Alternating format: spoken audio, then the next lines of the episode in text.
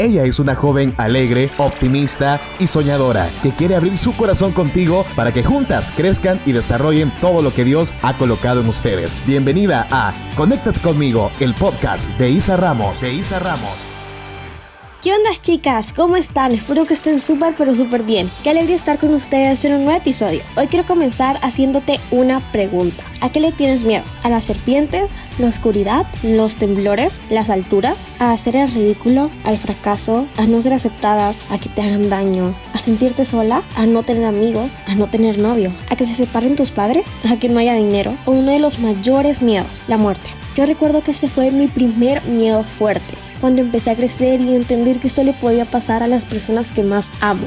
Y el solo hecho de pensarlo me producía pavor, y aunque esto no me estuviera pasando, de solo imaginarlo me afligía. Pero un día entendí que el problema de los miedos es cuando tú le tienes miedo a ellos, porque se apropian de ti y no te hacen pensar con claridad. Yo sé que todos hemos tenido miedo en algún momento y muchos se pueden quedar guardados en nuestro corazón y estando ahí viviendo con nosotros, haciéndonos sentir indefensos, inseguros, tristes y cuando estamos así nos paralizamos, porque el miedo es un ladrón que roba tus sueños y te hace perder la esperanza. Si en estos momentos tú estás lidiando con ellos y sientes que no los puedes combatir, hoy te digo algo súper importante. Todos vencerlos, no importa si son grandes o si son pequeños. Por eso conviértelos en una oportunidad para crecer, no les huyas. Entre más rápido los enfrentes, más rápido los superas. Tampoco los niegues, ya que difícilmente esa actitud les pondrá fin. Hay que analizar, ver por qué lo sientes y qué fue lo que los provocó. Estoy segura que cuando venzas por primera vez un miedo, el siguiente será mucho más fácil para ti. Así que confía en que tú puedes, no solamente enfrentarlo, sino también superarlo.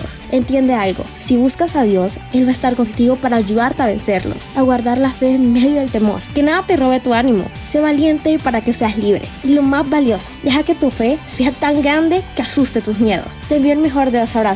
Dios te bendiga.